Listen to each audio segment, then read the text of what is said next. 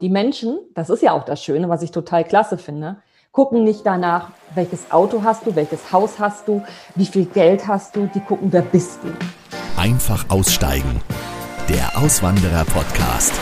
Hallo und herzlich willkommen beim Podcast, in dem sich alles ums Auswandern und Aussteigen dreht.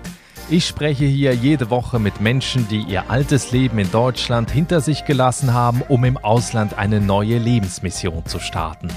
Wenn du auch auswandern willst, dann bekommst du hier viele Ideen, Inspiration und Tipps. Und wenn du einfach nur spannende Lebenswege hören willst, dann bist du hier auch genau richtig. Mein Name ist Nikolas Kräuter und in der heutigen Folge bleiben wir gedanklich in Europa. Denn viele Auswanderer ziehen gar nicht ans Ende der Welt, denn auch im nahen Europa gibt es viele schöne Orte, um seine Zelte aufzuschlagen. Heute geht es allerdings um ein Land, das weit hinten auf der Liste der beliebtesten Auswanderungsländer der Deutschen steht, obwohl es eigentlich wunderschön ist. Es geht um Griechenland. Mein Podcast. Mein Podcast heute ist Anna Avramidou. Sie ist 50 Jahre alt und vor fünf Jahren mit ihrem Mann, der gebürtiger Grieche ist, und ihrem Sohn auf die griechische Insel Ikaria ausgewandert. Ikaria hat etwas über 8000 Einwohner und wird auch die Insel der Hundertjährigen genannt, denn dort leben die ältesten Menschen Europas. Was das bedeutet, wenn man jetzt dahin auswandert, das werde ich Sie gleich fragen.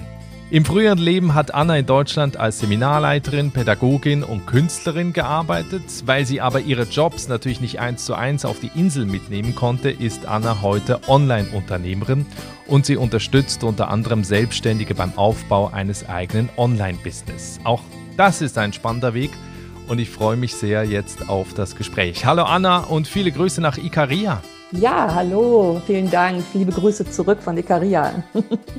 Anna, wenn du bei dir aus dem Fenster schaust, was siehst du?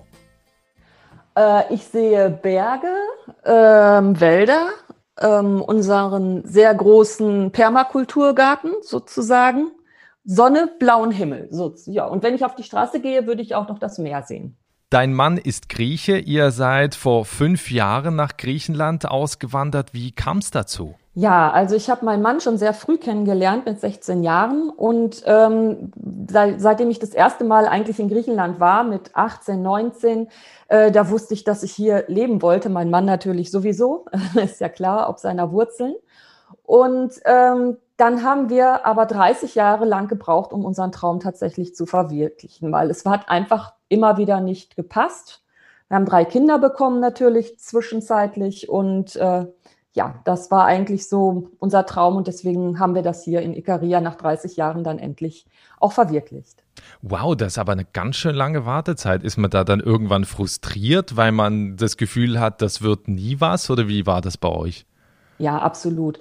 Also ähm, frustriert und traurig und wir haben immer wieder Abschied genommen von diesem Traum, auch ähm, schmerzlich Abschied genommen, äh, weil es dann entweder beruflich äh, nicht sich verwirklichen ließ oder ähm, ich habe immer das Gefühl gehabt, wenn ich mh, mm, dann, wenn es dann beruflich passte, dass es dann so war, dass ich in einem Haus gestanden habe. Wir haben uns dann einen Ort ausgesucht, zum Beispiel, der uns beiden gut gefallen hat. Wir haben das so weit gebracht, dass wir das Haus auch mieten wollten. Und dann habe ich in dem Haus gestanden und hatte immer so dieses Bild, möchtest du hier deine Couch reinstellen? Und da war dann wieder Schluss. So, und da wir beide Menschen sind, die sehr aufs, auf ihr Bauchgefühl auch hören, auf ihre Intuition, ähm, haben wir es dann auch immer wieder sein lassen. Und das hat sich eigentlich erst hier auf Ikaria komplett verändert. Ähm, was habt ihr vorher in Deutschland gemacht? Mein Mann Nico, der war äh, sehr viele Jahre lang als Handwerker, hat er gearbeitet, als äh, Schlosser und Schweißer. Und ähm, er hat dann äh, irgendwann durch mich, durch unsere Familie. Wir sind halt ein großes Familienunternehmen über das Peter-Hess-Institut, ähm, die Klangmassage kennengelernt, ist Seminarleiter geworden und so nebenberuflich hat er sich dann weiterentwickelt eben zum Seminarleiter zunächst für Griechenland. Dort hat er eine Akademie aufgebaut.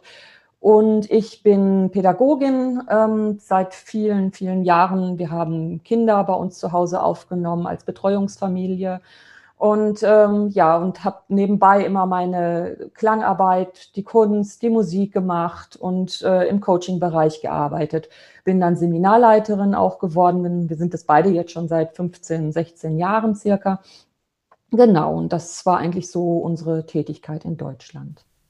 Weil ich frage auch, man kennt ja viele Griechen, die auch das Land verlassen und sich in Deutschland was, was Neues aufbauen wollen, weil auch die wirtschaftliche Situation ja in Griechenland äh, schwierig ist.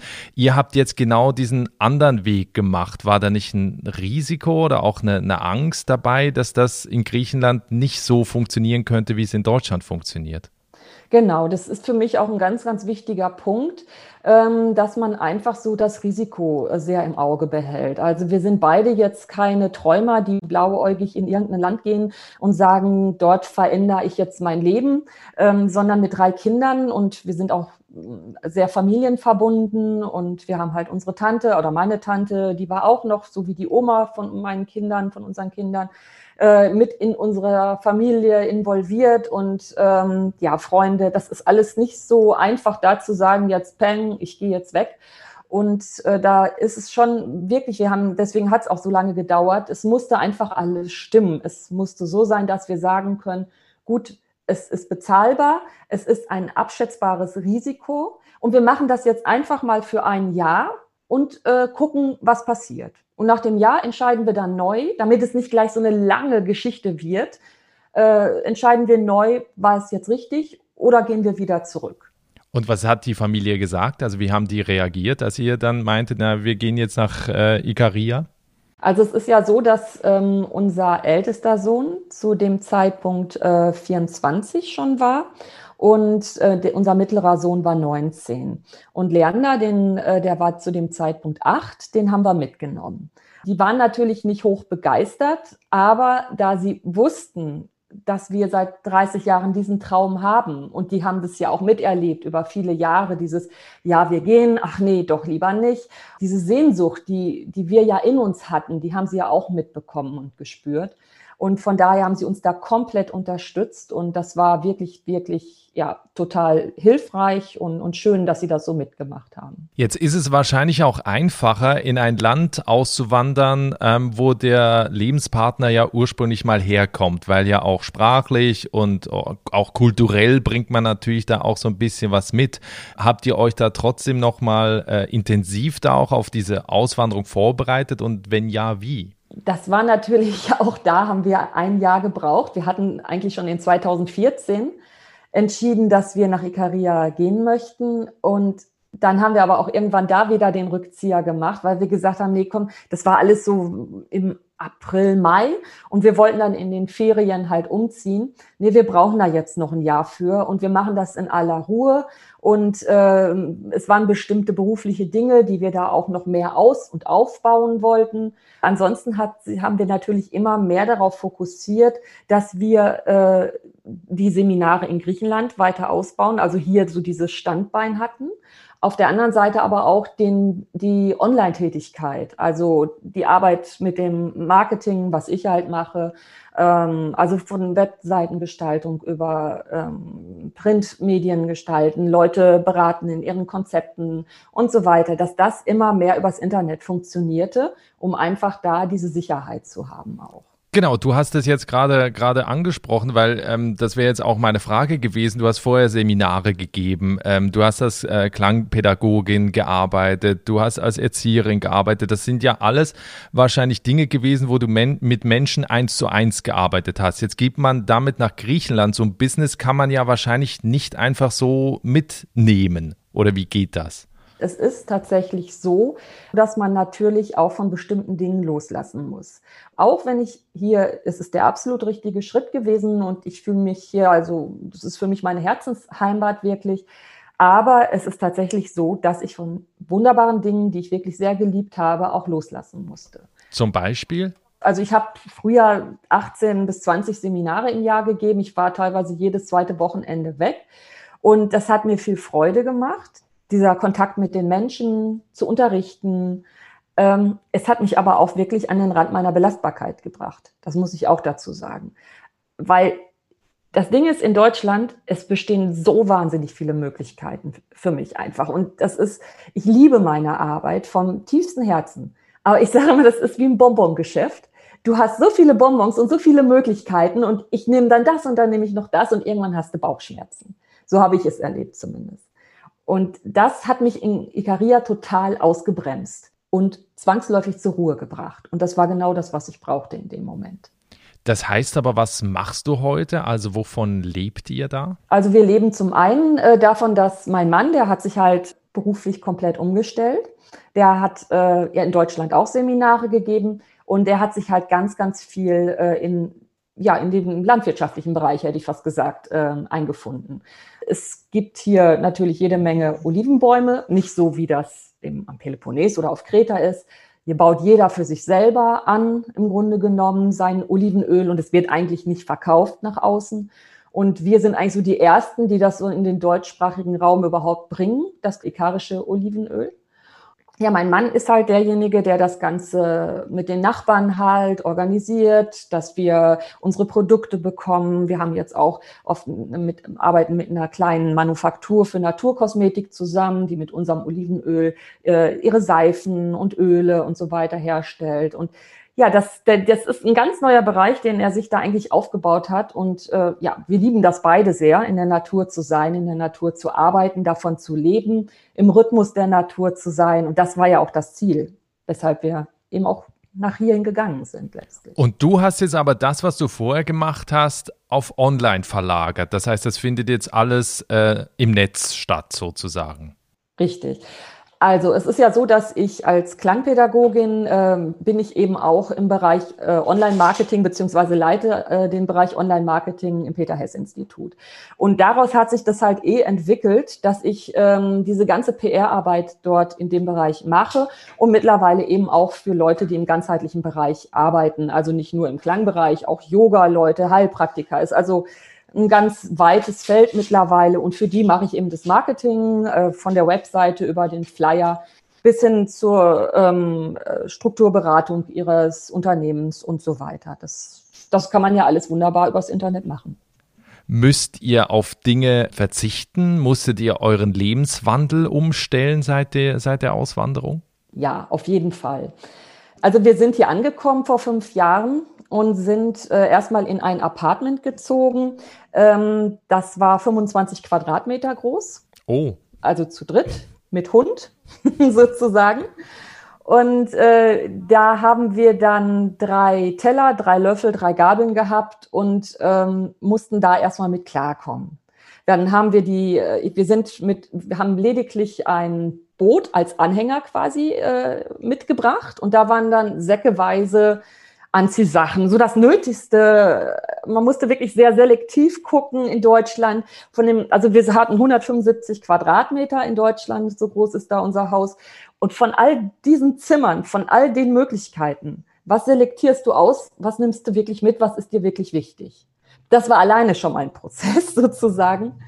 Und dann haben wir eben zwei Jahre lang wirklich total reduziert gelebt.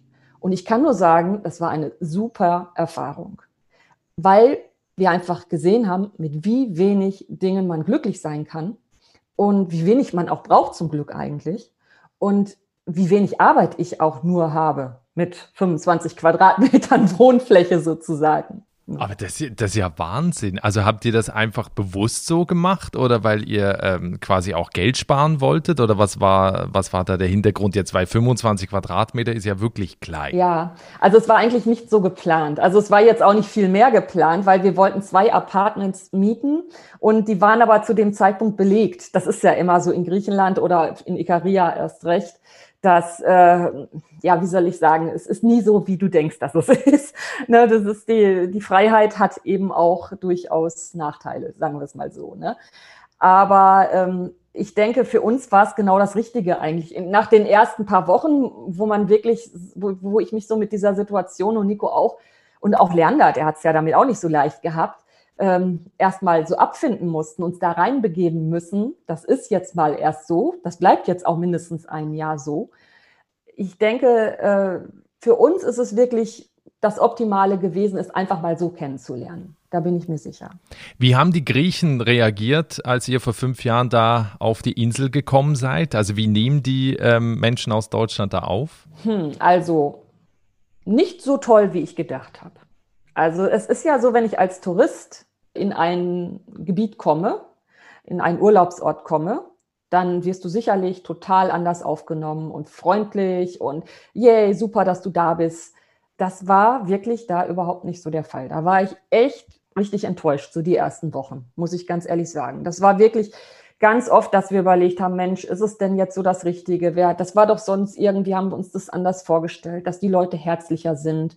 Und ähm, es ist natürlich so, es gibt so viele Glücksritter in Anführungsstrichen, die gerade auf so eine Insel wie Ikaria kommen.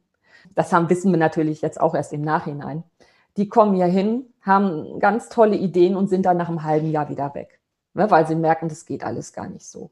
Und ich glaube, das ist so die Skepsis der Leute hier auch, ach, da kommen wieder solche aus Deutschland oder. Dies probieren, ja. Ne, diesmal wieder probieren. Lassen wir sie mal machen. Und wenn sie es durchhalten, können wir uns ja immer noch mit beschäftigen, so ungefähr. Ne? Gab es denn auch seit der Auswanderung äh, einen Moment, der, wo, wo was schiefgelaufen ist oder den du auch so als sehr schwierigen Moment empfunden hast? Ja, viele Momente gab es damals, gerade so in den ersten ein, zwei Jahren. Es ist halt so, Ikaria steht ja für das einfache Leben. Ikaria gehört zur Blue Zone, einem von fünf Orten auf der Welt, wo die Menschen eben äh, weit überdurchschnittlich alt werden, entspannt sind und glücklich äh, sind. So, und äh, da gibt's Forschungen zu und so weiter. Aber es ist halt auch so, dass es eine Insel ist, die Menschen hier seit Generationen leben, äh, miteinander zur Schule gegangen sind, aufgewachsen sind. So, und in dieses Gefüge reinzukommen, das ist nicht so einfach. Es ist so, dass die Menschen sehr zusammenhalten müssen. Sie müssen sich aufeinander verlassen können. Denn es kann, wir sind so weit vom Festland weg, es kann immer mal sein, dass gerade im Winter mal eine Woche keine Fähre kommt die uns Lebensmittel bringt oder ähm, sonstige Dinge, die wir brauchen. Und da sind dann die, die Regale auch schon mal leerer. Ne? Und äh, da muss man sich untereinander helfen. Es kann sein, dass man mal zwei Tage keinen Strom hat oder kein Wasser hat. Da muss man gucken, wo kriegt man Wasser oder Strom her. Ja, also es so im Nachhinein, das sind alles, ist uns, uns das so bewusst geworden auch, warum die Menschen dann halt auch ein bisschen distanziert, distanziert reagieren. Sie gucken erstmal, hm, sind die dem auch gewachsen, sozusagen. Jetzt hatte ich im Vorfeld gehört, dass ihr euer Auto verkaufen musstet. Ja, wir sind halt damals mit einem Ford Mondeo hier hingekommen. Damals war das, also vor fünf Jahren, ne, richtig schickes, großes Auto. Und ähm, als wir hinkamen, da haben wir gemerkt, das ist richtig doof hier, weil A, mein Mann sagt immer, auf Griechisch sagt man, wie die Fliege in der Milch wenn du so ein dolles Auto hier hast. Das Prinzip auf Ikaria ist weniger ist mehr.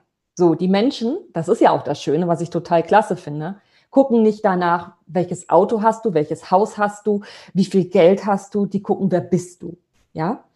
Und die Autos, die hier rumfahren, die sind teilweise ohne Türen, wir haben schon mal gesagt, es müsste mal so einen Wettbewerb geben, das kaputteste Auto, das immer noch fahren kann. ja, das wäre da. Ja, das wäre definitiv hier. Und äh, es gibt auch keinen TÜV auf der Insel, weil bei 8000 Einwohnern, da gibt es wahrscheinlich irgendwelche Gesetze zu, ab wie viel Einwohner es einen TÜV geben muss. Äh, dementsprechend sehen dann die Autos aus. Und dann kommen wir da an mit unserem Ford Mondeo, äh, so, so eine Limousine halt, ja, wie die Fliege in der Milch. Und das war eben der Punkt, wo, und es ist halt auch, es ist halt bergig. Du hast nicht immer überall Straßen. Und das Auto hat einfach gelitten dann auch. Und dann ist mein Mann, ich glaube, drei Monate später ist er mit dem Auto wieder zurück nach Deutschland gefahren und hat es dann da gegen so ein Daihatsu, so, so ein SUV, so einen kleinen halt auch gebraucht mit Macken, alles. Der passt dir hin, der ist super. okay, ja, interessant. Auf der anderen Seite, was sind so seit den fünf Jahren die schönsten Momente äh, gewesen, wo du gesagt hast, da hat es sich deshalb gelohnt, auf die Insel zu ziehen? Ja, ich glaube, so dieser Wandel von gucken wir uns das mal an, wie ihr so seid, hin zu ihr gehört dazu. Und wenn man einmal zu dieser Gesellschaft dazugehört, ist es auch total toll. Anders kann ich das gar nicht sagen. Es ist eine Herzlichkeit, eine Wärme da von den Menschen, wenn man es durchhält, wirklich. Und das hat eigentlich in dem Moment begonnen, als wir hier unser Haus gekauft haben, nach zwei Jahren in einem Bergdorf hier, so auf 300 Metern Höhe und die Menschen gesehen haben, die meinen es ernst. Die werden wir so schnell nicht wieder los. Dann können wir sie jetzt auch integrieren, so nach dem Motto. Und äh, das war sicherlich auch die Freiheit, die man hier hat. Also es ist egal, ob du im, im Winter äh, sind viele, die hier echt den ganzen Tag im Schlafanzug rumlaufen. ähm, weil es einfach, Entschuldigung, scheißegal ist. Es ist dem Menschen wirklich egal, wie du aussiehst. Ähm, es geht, die gucken dir in die Augen und sagen, oh, geht's dir heute nicht so gut? Ist irgendwas los mit dir? Da gucken sie drauf. Und das finde ich nach wie vor, da kriege ich nach wie vor noch eine Gänsehaut, wenn ich es erzähle, weil ich es einfach großartig finde. In so einer meist sehr oberflächlichen Welt, in der wir oder aus der wir gekommen sind, ja. Gibt es denn in der oberflächlichen Welt, aus der ihr gekommen seid, Dinge, die ihr vermisst oder ist da gar nichts? Ja, schon, doch. Also es ist natürlich unsere Familie in erster Linie, die ich sehr, sehr gerne viel oft öfter sehen würde. Unsere Enkelkinder, die wir ja auch mittlerweile haben, und ähm, Freunde natürlich auch, die uns geblieben sind, die uns die Stange gehalten haben in fünf Jahren. Wir sind wahnsinnig viel über WhatsApp verbunden. Wir haben halt Gruppen und das ist, aber es ist trotzdem nicht dasselbe, als wenn man wirklich jemanden vor sich sieht. Ne, das ist, weil Ikaria kannst du auch nicht mal eben so, da geht kein Flug durch, sondern du musst halt äh, erst nach Athen oder Thessaloniki und dann mit dem Inselflieger hier hinkommen oder mit der Fähre. Also es ist schon Teilweise auch brauchst du da zwei Tage für, weil man muss dann im, äh, in, in einem der großen Städte übernachten, weil der Anschlussflug erst am nächsten Tag geht. Das ist, also diese Distanz ist schon ja, schwierig teilweise für uns. Und sag mal, ich habe aber auch gehört, du, das konnte ich gar nicht glauben, du vermisst den deutschen Humor. Ach ja, das auch so ein Stück weit, genau, das ist so. ja, wirklich. Ich wusste gar nicht, dass es den gibt. Oh, also, ja, doch. weil eigentlich sagt man ja immer, die Deutschen sind ja gar nicht so, äh, doch, doch. so lustig. Also es ist, ist, eine andere Kultur einfach. Ne? Also diese Art des Humors, weil ich, ich liebe es zu lachen und ich, äh, ich, ich, ich sage immer, wenn ich nicht mehr weinen kann, dann muss ich lachen, weil es ist einfach, manchmal ist das Leben auch schwierig und dann hilft es auch zu lachen und äh, so eine, auf eine befreiende Art und Weise.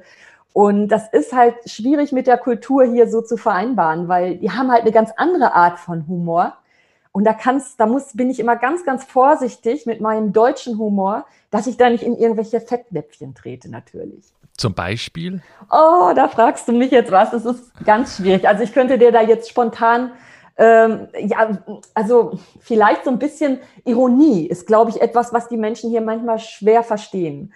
Also äh, so wenn ich mit meiner Schwester oder mit meinen Freunden, meiner Familie dann über bestimmte Dinge lache oder auch mal über andere Menschen lache, die auch mit im Raum sind, das, die haben immer so wahnsinnig viel Verständnis hier, die Menschen. Das ist ja auch toll eigentlich, eine Herzensgesellschaft. Aber man kann doch jetzt nicht über die Person lachen. Ja, das ist so, ja, vielleicht ist das so ein Beispiel, mhm. genau. Okay. Was ist dein Ziel oder jetzt auch äh, das gemeinsame Ziel von dir und deinem Mann? Wo wollt ihr noch hin auf Ikaria? Was sind da eure Träume? Ja, wir würden gerne die Menschen hier, was Ikaria selber betrifft, ähm, noch mehr unterstützen. Äh, wir möchten hier nicht, äh, dass die Marktwirtschaft in dem Maße wie in Deutschland oder in anderen Industrienationen Einzug hält, weil das ist ja gerade die große Ressource hier, dass die Menschen wenig haben, mit wenig klarkommen. Aber es, ich merke auch, es tut ihnen gut, wenn wir ihr Öl mitverkaufen, was sie halt übrig haben. Ne, weil sie machen es ja für sich eigentlich ursprünglich, aber das, was dann übrig bleibt, das kaufen wir ihnen ab, zum Beispiel verkaufen das dann über unsere Website. Oder ähm, ja, den, dass wir ein paar Leuten Arbeit geben können, die halt vor allen Dingen dann im Winter oftmals wirklich keine Arbeit haben, ne, indem zum Beispiel ähm, jetzt die Öle, die dann eben gemacht werden für uns, ne, diese, diese Duftöle oder auch im Sommer, ähm, dass dann Bergtee und Oregano gesammelt wird hier in den Bergen von meinem Mann und, und unserem Sohn halt, Lerner, der ist da mittlerweile auch, der ist jetzt 13. Der hatte eigentlich mit angefangen, deswegen heißt es auch Leanders wilder Oregano, weil er angefangen hat, ja die Kräuter zu sammeln. Also solche Sachen, das ist so eine gesunde Insel, so eine gesunde Natur, weil sie so weit weg ist von der Zivilisation. Und das ist für mich so eine Herzensangelegenheit, davon mehr noch nach Deutschland zu bringen. Nein. Wenn jetzt Leute zuhören und äh, da auch ins Schwärmen geraten von dem, was du da erzählst, was gibst du den Leuten für Tipps, die jetzt auch nach Griechenland auswandern wollen? Ja, also ich habe so letztens so ein Heftchen bekommen, da stand ein, ein tolles, äh, toller, kurzer Spruch drauf. Da habe ich eben noch so gedacht, wenn du mich das fragen würdest, würde ich das dazu sagen. Sei realistisch und plane ein Wunder. Das finde ich eigentlich eine sehr gute Mischung, wo man vielleicht erstmal so skeptisch ist sagt, das eine passt doch zum anderen gar nicht. Von der psychologisch-philosophischen Seite würde ich sagen, hör auf dein Bauchgefühl. Wenn du das Gefühl hast, seit längerer Zeit, nicht erst seit einem halben Jahr. Das, unsere Gefühle sind ja immer ein bisschen unstetig auch, je nach Situation. Aber wenn, die, wenn du lange schon dieses Herzensgefühl hast, diese Sehnsucht hast, dass es Zeit ist, woanders neue Erfahrungen zu machen, egal ob es Griechenland ist oder ähm, sonst wo auf der Welt, kann auch in Deutschland eine andere Stadt sein oder sonst was, dann hör auf dieses Gefühl. Das ist ein ganz, ganz, ganz wichtiger Indikator für deine psychische und körperliche Gesundheit. Aber, und jetzt kommt das Aber, geh Schritt für Schritt und plane und schau, dass du eine Sicherheit hast dabei, äh, die dich begleitet, weil wenn ich diese, diesen, diesen, dieses abschätzbare Risiko nicht habe, sondern das Risiko zu groß ist, werde ich unsicher und dann mache ich Fehler. Und dann ist halt das Risiko, dass man es abbricht oder mit einer negativen Erfahrung daraus geht, natürlich viel, viel größer. Also dieses äh, berechenbare Risiko, das ist für mich eins der wichtigsten Faktoren bei der Auswanderung eigentlich gewesen. Ja, vielleicht auch plan nicht gleich über die nächsten zehn Jahre. Guck dir das Ganze mal für ein Jahr an. Mach mal, vielleicht, manche können ja auch so, so ein, ein Sabbatjahr nehmen vom Beruf, ne? können dann halt ansparen, Stunden ansparen und können mal so ein Sabbatjahr machen dann mach das. Aber guck, dass du nicht davon abhängig bist, auf dieser, in diesem Ort, egal wo es ist, beruflich äh, dein, dein Einkommen zu erzielen. Ich glaube, das ist auch so ein Fehler, den viele machen. Ähm, die gehen da hin und sagen, so, ich, was weiß ich, was man halt immer so hört, ich eröffne jetzt Nagelstudio. Das sind alles Dinge, die sind nicht berechenbar, weil wenn du nicht an dem Ort gelebt hast, kennst du mindestens ein, zwei Jahre, dann kennst du die Gegebenheiten vor Ort nicht. Auch wenn die Nachbarin und Freundin dort sagt, ja, doch, das ist genau das, was wir brauchen. Ich bin mir sicher, man muss vor Ort gelebt haben, um auch, auch Häuser kaufen. Alles würde ich nicht machen. Es ist erstmal wichtig, dort zu sein, einen Winter dort gelebt zu haben, den Sommer dort verbracht zu haben und danach kann man weitere Schritte entscheiden. Wenn wir uns in zwei Jahren nochmal sprechen, liebe Anna, mhm. ähm, gehe ich davon aus, ihr seid noch auf Ikaria oder was denkst du, wie sieht dann dein Leben aus? Ja, auf jeden Fall. Also Ikaria ist für mich einfach ein Traum. Ähm, ich, wenn ich mir, wenn ich so einen Wunsch zum Universum schicken könnte, dann wäre das tatsächlich, dass wir ein bisschen flexibler wären. Also dass dadurch, dass Leander hier natürlich zur Schule geht, ähm, können, er hat drei Monate Ferien im Sommer ähm, dadurch sind wir halt dann auch mal ein, zwei Monate normal bis jetzt immer in Deutschland gewesen. Jetzt nicht durch Corona halt, aber ähm, normal gibt's ja die Möglichkeit. Aber äh, wenn Leander aus der Schule raus ist, sagen wir mal, so in drei Jahren ungefähr, dann äh, müssen wir eh noch mal neu schauen, weil wir gucken auch danach, was möchte er. Möchte er in Deutschland eine Ausbildung machen, ein Studium, wie auch immer?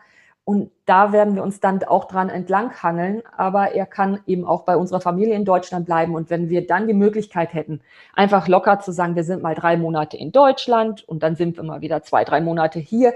Also das wäre sozusagen noch die Kirsche auf der Torte, dass, ne, wenn wir diese Wahnsinnsfreiheit irgendwann dann mal wieder haben können.